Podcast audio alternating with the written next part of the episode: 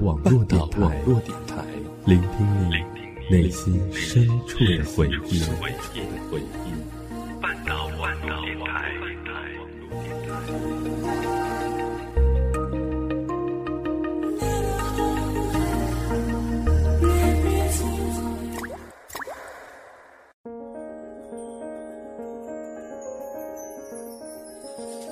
在四季的交替中。不曾停下行走的步伐，感受着四季的不同风情，经历着四季里不同的故事。欢迎走进半岛网络电台《旅行记》。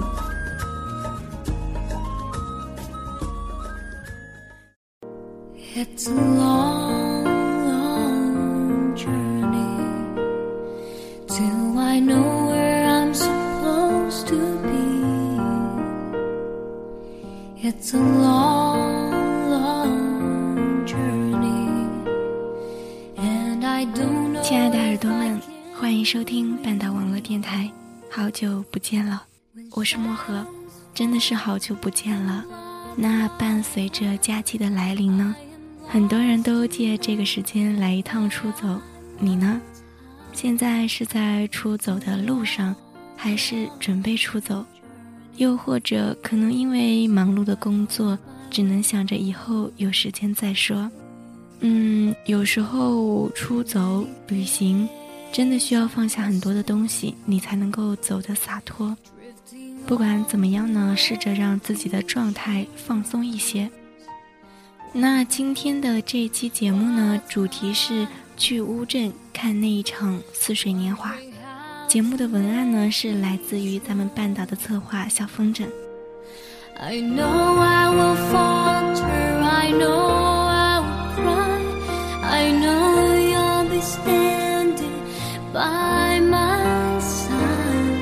It's a long, long journey, and I need to be close. 你有没有过这样的一瞬间，在某个黄昏或者是华灯初上的时候，想要暂且放缓自己记忆的河流，一个人，一只行囊。开始一段旅途，从一个地方到另一个地方，窗外的风景，流转的人群，走了，停了，心灵却在苍茫中游弋，时而飘忽，成为蓝天的一朵云；时而溶解，成为湖泊的一条鱼。当踏上一段异乡的旅途，游走在外，人也随着飞驰的列车被带到了。很远很远，风景时而苍茫凛冽，时而温婉多情。当车流连于高原，或者穿梭于大山，当看到悠闲的白云、厚重的黄土、连绵的群山，才明白无边无际的真正含义。辽阔如此，天似苍穹。旅途中，有时能看到赶着黄牛如我父辈一样的朴实诺农民，背着书包一路狂奔的孩童，或者是在水边轻轻换洗的妇孺。当这一切映入到了眼底时，便结成了一幅古老而又淡远的水墨画。就像这一次的旅途，目的地乌镇。因为那一部《似水年华》，铸成一生永恒思念的一段三十岁的爱情童话。《似水年华》说了这样一个故事：世界上最遥远的距离，也许不是台北和乌镇，也许不是传统与开放的冲突，而是错的时间遇上了对的人。爱情就像乌镇一样梦幻。结局也像乌镇一样现实。十年前看《似水年华》，不知道是因为那个故事好，还是因为那里的风景美，就一直想着哪一天一定要去乌镇走走。没曾想过，这一走，就走了十年。时光倒回去十年，还是那个不知愁的少年。还不懂得爱与被爱的含义。或许打动我们的不仅仅是那段柔软的时光，还有像柔软时光一样的故事吧。黄磊、刘若英、李心洁，每一个人都鲜活地存在于我的记忆中。时光会老去，爱不会，他们也不会。我在十年的时光中经历着生命中的种种，爱。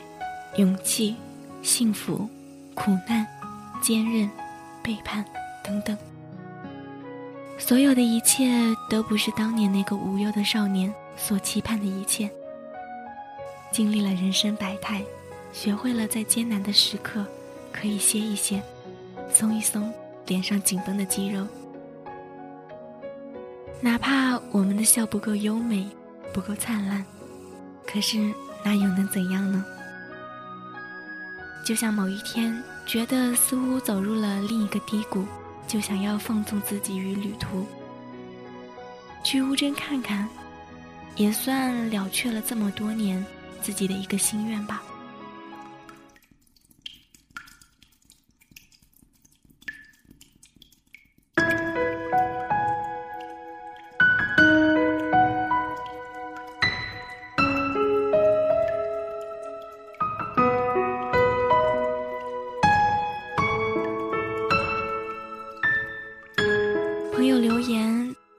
个时节去哪里是看风景，那可是去看人呢。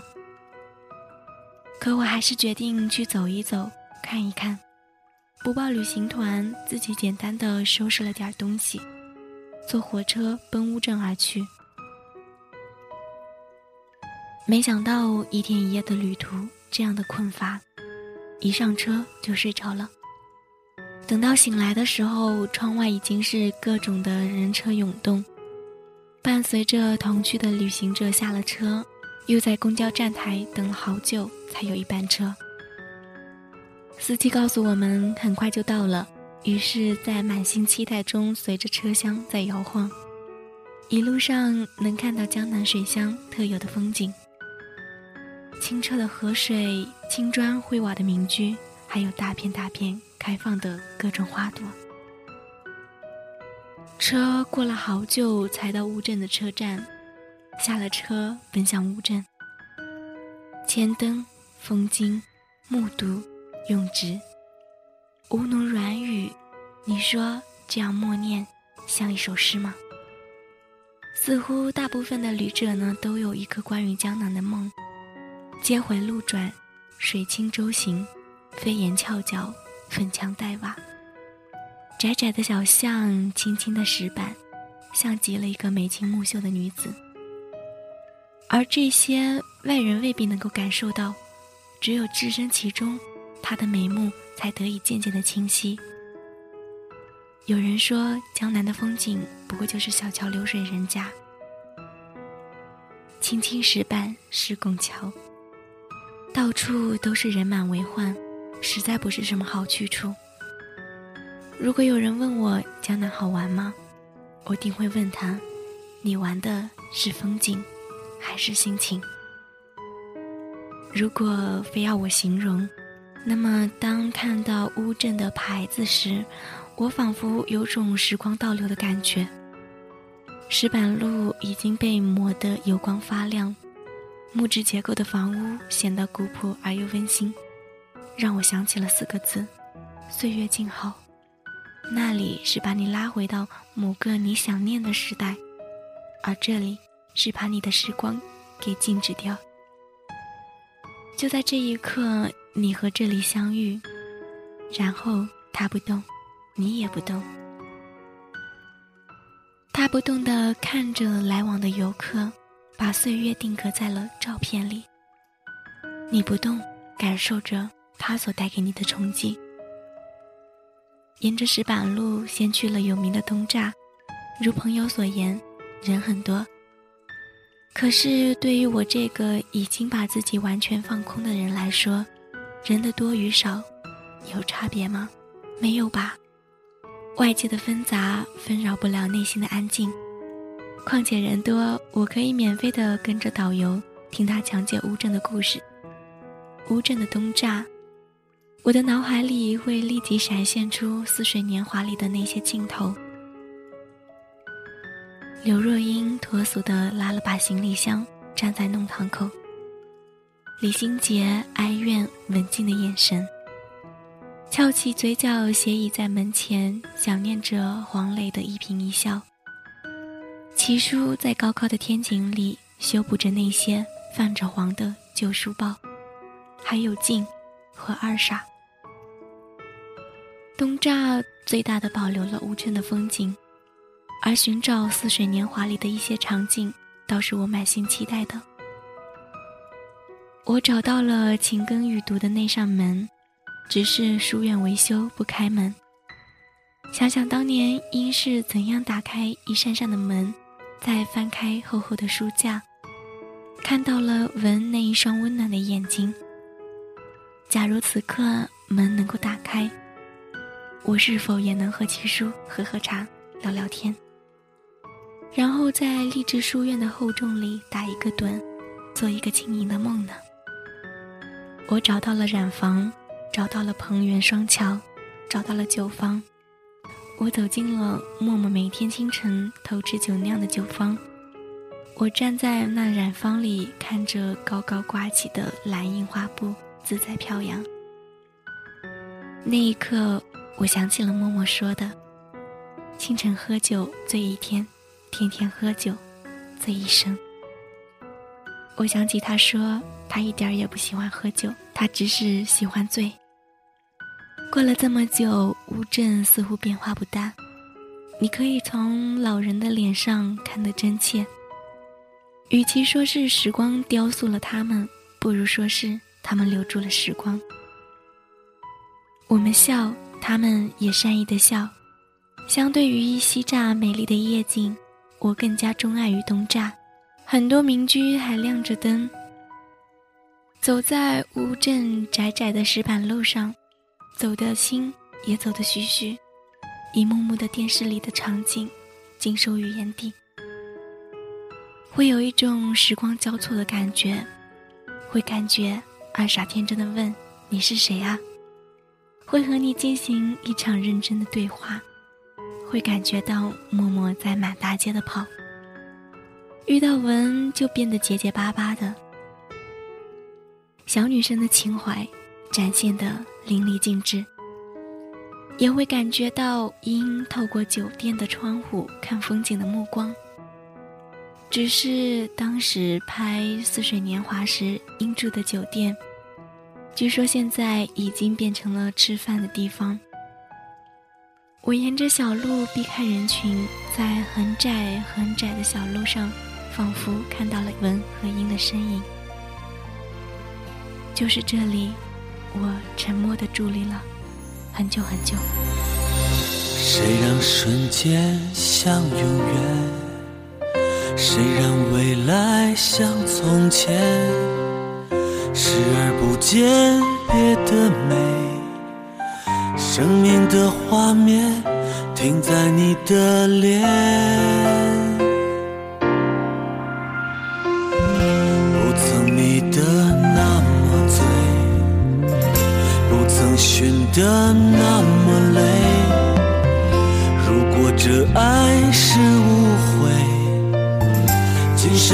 的事我不想再了解。年华似水，匆匆一瞥，多少岁月轻描淡写，想你的心百转千回，莫忘那天。你我之间，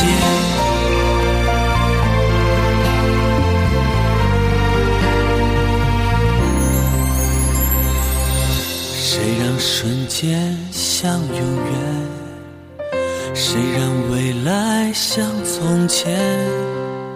视而不见别的美，生命的画面停在你的脸。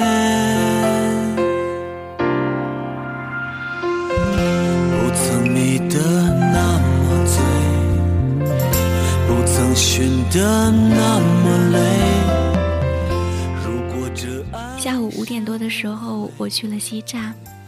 都说西栅的夜景很美，于是决定去看一看。天还没有黑，就在景区的入口处休息。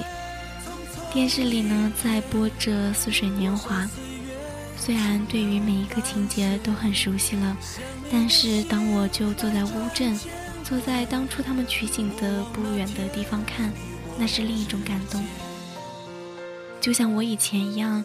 去了丽江，才知道，当你的车在崇山峻岭之间穿行，一边是悬崖峭壁、奔流不息的金沙江，一边是穿得异样的自己，旁边人说的唱的，你完全都听不懂，才明白了，感动我、让我泪流满面的是什么。来乌镇不仅是为了这么多年以来自己的一个夙愿。还是希望自己能够在这样的旅行中，告别一些什么，刻意的去忘记一些什么吧。可既然是刻意的，又怎么能忘得了呢？留给岁月吧。西栅很大，格局也比东栅漂亮，夜晚的景色真的很迷人。潺潺的流水，轻摇的小舟，随风飘动的河灯。在灯光的掩映下，显得迷离而又动人。有多少人会迷幻在这江南的水乡中，然后打开窗户，枕着岁月，做一个梦呢？只是对于我来说，我不属于这里。我看过，还得离开。只不过这西栅的美景，总让我觉得落寞。或许是少了很多的人情味吧。很多的商业化侵吞了美景之外的一些东西，人们更多的是来拍照，而不是来看风景。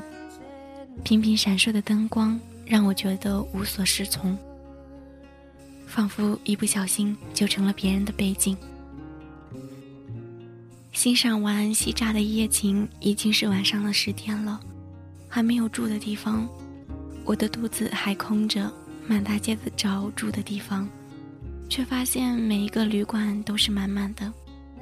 好心的店主告诉我：“你要是不怕，就去网吧住一晚上吧。”这几天都没有空房的。谢别了店主，随便吃了点东西，却发现所有的网吧也都是游客，仿佛大家都心照不宣的到了这里。再往前走，就到了《似水年华》里唱戏的那个地方。我坐在走廊上。在苍茫的夜色中，出神地望着那个高高的舞台发呆。二傻说他每天都会来听戏，那么今天呢？为什么今天没有来？那一刻，我真的很想见见那些鲜活的在我记忆中的人，想找个人聊聊天。东栅在夜色中显得静默，路灯昏黄。我看到游客止步的牌子，犹豫了一下。看到没人管，在夜色的掩映下，又一次进入到了乌镇。只是没有再买票。晚上十点多的乌镇显得很安静，没有白天大批的游客，没有了拥挤不堪，也没有了不停拍照的人，静静的，能听到河水的流动声，偶尔还能遇到当地的居民。对于他们，我只是一个过客，匆匆而又寂寞的走过。我想这个时间会不会遇到喜欢晚上出来散步的文？会不会遇到远远的跟着文的默默？会不会在拐角处遇到那个跳着格子的鹰呢？会不会再次遇到爱？会不会遇到岁月？遇到你？一切都是未知的。我能够知道的仅仅是这一刻。此时心里被某种情愫触动着。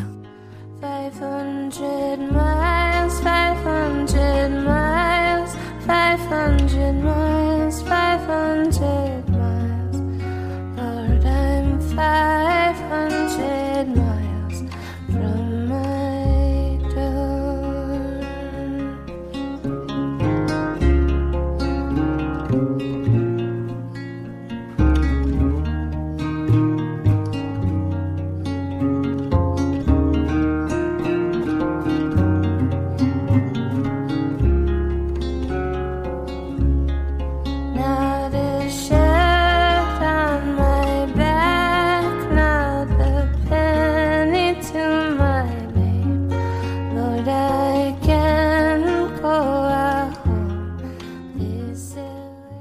是不是我们的爱情也要到霜染青丝？时光逝去时，才能像北方冬天里的树干一样，清晰、勇敢、坚强。这是文对英说的。乌镇的美是令人迷失，又让人绝望的美，是年华逝去留下的痕迹。其实我们的名字早就刻在了这乌镇的碑墙上，仿佛这故事是注定要发生的，而且。也注定要这样结束。我们爱过，在青春过往的岁月中，我们珍惜那热爱，并且尝试着去证实，爱是可以没有理由、没有距离、没有答案的一种东西。起码这一点我们做到了，而且不只是我们做到了，他们也一样。所以，他们的爱情是乌托邦式的幻想，没有结果。那种痛彻心扉的历程，或许只有爱过的、被爱情伤过的人，才能体会得了。这样的故事，仿佛注定要发生，而且也注定要这样结束一样。文说：“五十年过去了。”还能给你写信，很好。而英对于文的信从来都没有看过，但似乎什么都知道。原来这五十年来，文也没能忘记那个书架后投过的目光，而文也终于成为了奇叔。奇叔说：“爱就是隔着栏杆，远远的看见院子里的一群年轻人，他们说着。”笑着，唱着，他们唱些什么呢？是毕业歌。你就等啊等，等了一辈子。那一刻，我站在静水边，美丽的石桥，桥下的灯火点点，两岸微醺的夜色，有一种幽微的静美。这乌镇从此再不是一个想象。它变成了一处有血有肉、有感情、有回忆的地方。我不知道有多少人是因为《似水年华》的缘故而来。店长跟我说，说这样的人很多。文和英的故事，还有奇叔、默默的故事。十年过去了，乌镇已经从当年的那个没有多少人知晓的江南小镇。变成了今天有着完整的行销概念的成熟旅游区，可是依然还是有那么多人是为了这个故事而来，这些都让人觉得感动。乌镇的宣传语是“来过，便不曾离开”，可是对于我来说，应该是还没来过，就从来都没有离开过，然后我来。从此再离不开。出走，因为一份爱，一份忘却，还有为紧张的生活找寻一个舒缓的出口。我们都曾经沉醉在水乡，任年华似水，似水年华。旅途总是能够让人觉得很温暖。温暖与这些陌生而又真诚的，或许在下一个站台就会离去的旅客，我们相互微笑，轻声的交谈，挥手告别，相逢仅仅是个优雅而又匆匆的照面，然后又会有新的旅客到来，于是旅程又变成了新的开始。这些旅途上或喜悦，或凝重。或忧伤的面孔，在时光的流转中，成了记忆中的一部分。我们永远都不知道这些旅途人的名字，但我们却记住了我们的交谈，记住了他们的故事，记住了这难忘的经历。也许正是这些，让我们的生命由单薄而变得厚重起来。人不正是要一次又一次的出走，才能完成生命的蜕变吗？一直对出走的日子心存感激，它让我们收获了很多。但旅途是无法复制的行走，无论怎样，我都无法踏进同一条时光的河流。